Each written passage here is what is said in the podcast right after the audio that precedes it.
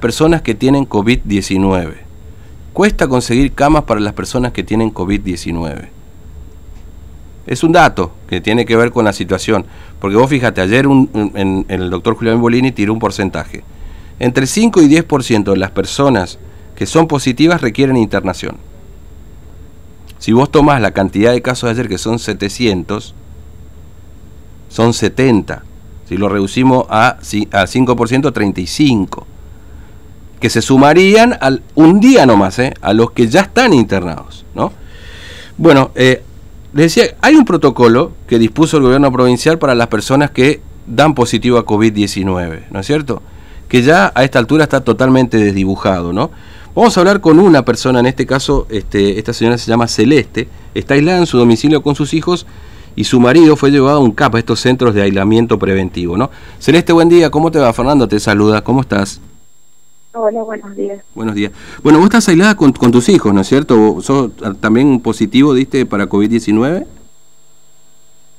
Eh, sí, sí, yo con en mi casa por protocolo nomás. Mm porque nosotras, no, o sea, hasta ahora nadie no nos hisopó.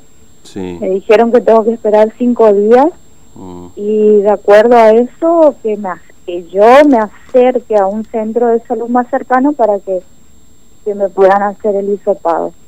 Mm. Es decir, vos todavía no te hiciste hisopado, pero estás como contacto estrecho en principio hasta ahora. Claro, mm. pero también lo que me dijeron fue que están dando prioridad a las personas que son contacto estrecho, pero con síntomas. Con síntomas, claro. ¿Y vos hasta ahora, por suerte, no tenés síntomas o sí tenés alguno? No, no, nosotras estamos bien en mi casa. Claro. Pero eh, eh, el problema es tu marido, ¿no es cierto? Que fue aislado en un centro preventivo, ¿no?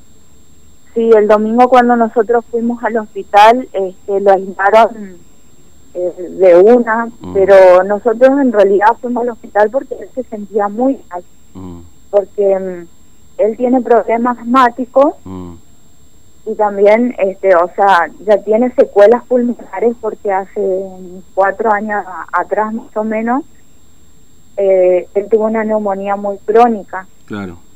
Y nosotros fuimos al hospital porque eh, le dolía mucho el pecho, el estómago, la cabeza, o sea, con todos los síntomas fuimos al hospital en realidad para que también le vea un médico y bueno, y si se tenía que hacer hisopado, se tenía que hacer. Fuimos y lo único que hicieron fue hisoparle, en ningún momento le dio un médico. Mm. Eh, y ahí ya automáticamente le dieron el resultado en ese momento cuando le hicieron le hicieron un test rápido. No, nosotros fuimos mm. a las cinco y media o sea 17.30 sí. Recién para la las 20 más o menos, recién ahí le dijeron dio positivo su test. Y él para las 23, 30 más o menos recién le llevaron al centro de aislamiento claro. que, que le tocó. Mm. Y todo ese tiempo él estuvo ahí adolorido con, con otras personas peores porque a un chico, por ejemplo, le habían llevado en un remis apenas, estaba muriendo ahí, pero... Uh, o sea, es como que te... Otra de las cosas que te discriminan muchísimo, porque cuando yo estuve ahí con él, le, estuvimos, le estuve acompañando, mm.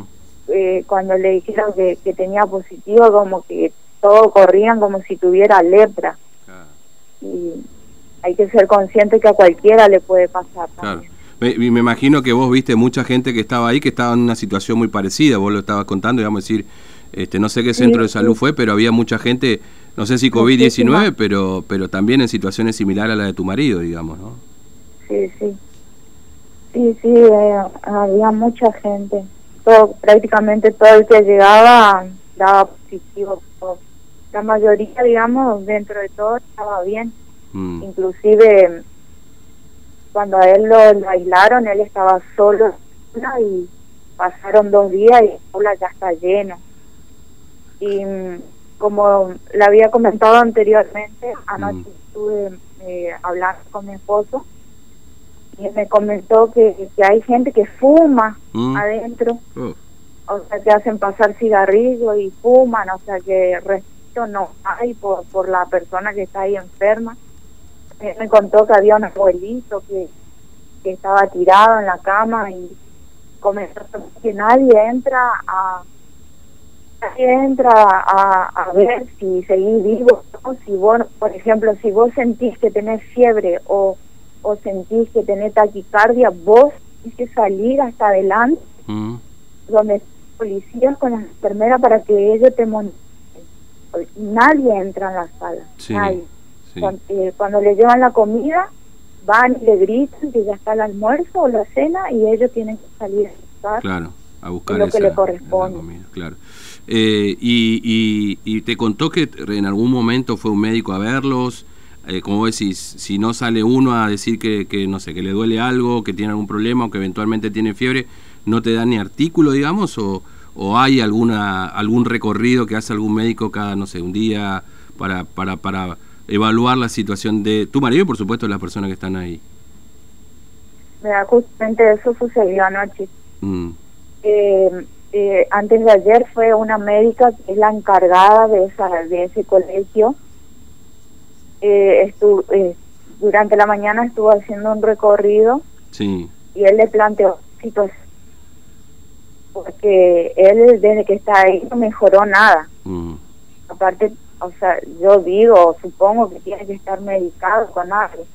La doctora le dijo, la que le había atendido Sí. le dijo que si él se sentía mal, eh, si necesitaba, si él veía conveniente que necesitaba un oxígeno, que vaya y pida adelante, que ellos tienen que atender. mm, Anoche, o sea, eh, estos, estos dos últimos días, es como que la peor la tos, Claro. tose, tose, tose mucho, y se le lastimó toda la garganta y el pecho. O sea, Mm. o sea, él siente que le duele mucho el pecho. wow. Se salió y se fue y le pidió a la enfermera si le podía atender o que le dé algo, que le desinflame algo, algo. Y le dijo a la chica que ella no le puede revisar, Mm. eh, eh, que vayan más y, y que, que algo que tengan que tomar ahí, si tiene algún jugo algo que ya se le va a pasar. Oh, Que ella no le puede revisar. Entonces mi marido le dijo, que entonces para qué la doctora le dijo que si él necesita algo que vaya y pida, si no Claro. le van a dar. ¿Y, y al final de cuentas no, le, no lo atendieron, Celeste, a tu marido? En- hoy? No, nadie, nadie. Yo ahora, esta mañana cuando me levanté, le mandé mensaje, pero hasta ahora no me contestó porque Mm, eh, también a la noche le costaba dormir mucho porque tiene, tiene eh, le duele el estómago, me dijo, así le cuesta dormir mucho. Entonces, o sea, mucho no quiero ser insistente tampoco los mensajes porque a lo mejor está descansando, la verdad que no. Eh, contestar seguramente. claro, claro. Este, pero bueno, eh, vos, vos, imagino estás preocupada por lo que te cuenta tu marido Celeste, por lo que estás viendo que pasa en los centros de cuarentena, por tu propia situación en definitiva, porque eh, me imagino que ustedes como tanto arquitectos tampoco demasiado artículo le dan, digamos, decir, eh, todo lo que se dice que pasa en los centros de cuarentena en realidad pasa y muy poco, digamos, ¿no? Es decir, imagino que, que tu preocupación por el estado de salud de tu marido va por ese lado, además, la falta de atención. Sí, eh, yo más que nada me siento impotente porque yo no puedo hacer nada desde mi casa. Y que él te cuente, o sea, todavía le pregunto, y me tratan así, es como que le tienen como animales.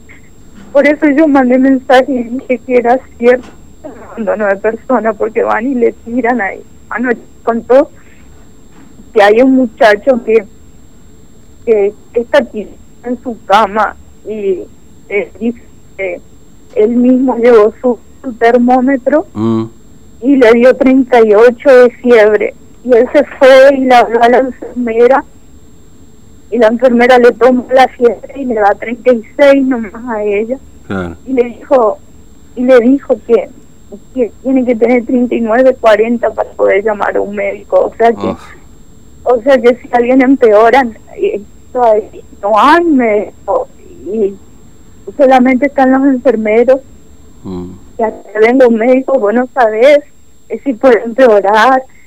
Yo cuando le escucho a mi tío, la videollamada a mi hijo, porque mi hija más chica tiene ocho años.